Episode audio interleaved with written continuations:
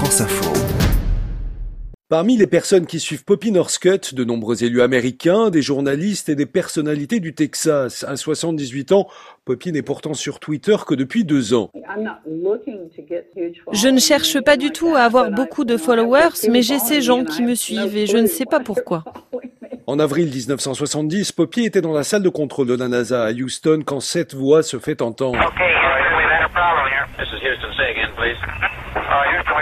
Première femme à travailler sur les vols spatiaux en tant que mathématicienne analyste de données, elle trouve le moyen d'optimiser la trajectoire de retour de la navette Apollo 13, d'utiliser moins de carburant et d'économiser de l'oxygène. Une trouvaille qui a sauvé la vie des astronautes qui venaient de perdre leur réservoir. À l'époque, elle disait J'ai l'impression que je participe à quelque chose d'historique. 50 ans plus tard, Poppy a changé d'écran et utilise les réseaux sociaux pour continuer de promouvoir la conquête spatiale. Et les occasions n'ont pas manqué ces derniers mois avec les nouvelles missions de la NASA, SpaceX, Blue Origin ou Virgin Galactic. La tête dans les étoiles, mais les pieds bien sur terre, l'autre facette de son compte, les droits des femmes.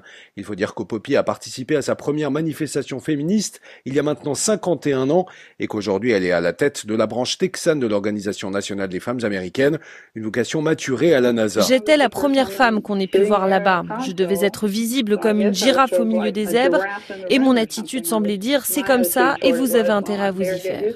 Le soir, après le calcul de trajectoire, Poppy étudie le droit, elle devient avocate et se consacre aux femmes violentées ou aux jeunes filles qui veulent avorter contre l'avis de leurs parents. Alors que le Texas a voté cet été des lois très conservatrices sur l'avortement, le droit de vote et les droits des jeunes transgenres, Poppy est désormais RT bien au-delà de cet état et invité à des colloques sur l'espace ou le féminisme.